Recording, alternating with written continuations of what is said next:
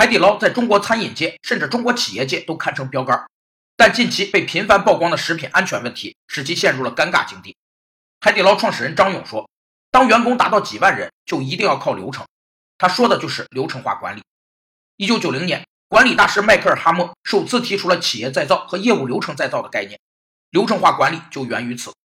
流程化管理是指以流程为主线的管理方法。流程是一家公司的精髓，有顾客和整体两个关键要素。顾客只注意公司的产品和服务，而所有的产品和服务都是流程产生的，所以流程必须以客户为导向，以公司整体目标为出发点。流程化管理中的任何策略远景、信息系统、企业文化价值观等，都将落实到流程上。于是乎，流程导向式的扁平化组织便取代了金字塔型的阶层组织。张勇说，很多高管都在制定一些很愚蠢的流程和规定，扼杀了员工的积极性和创造性。海底捞的问题就是这么产生的。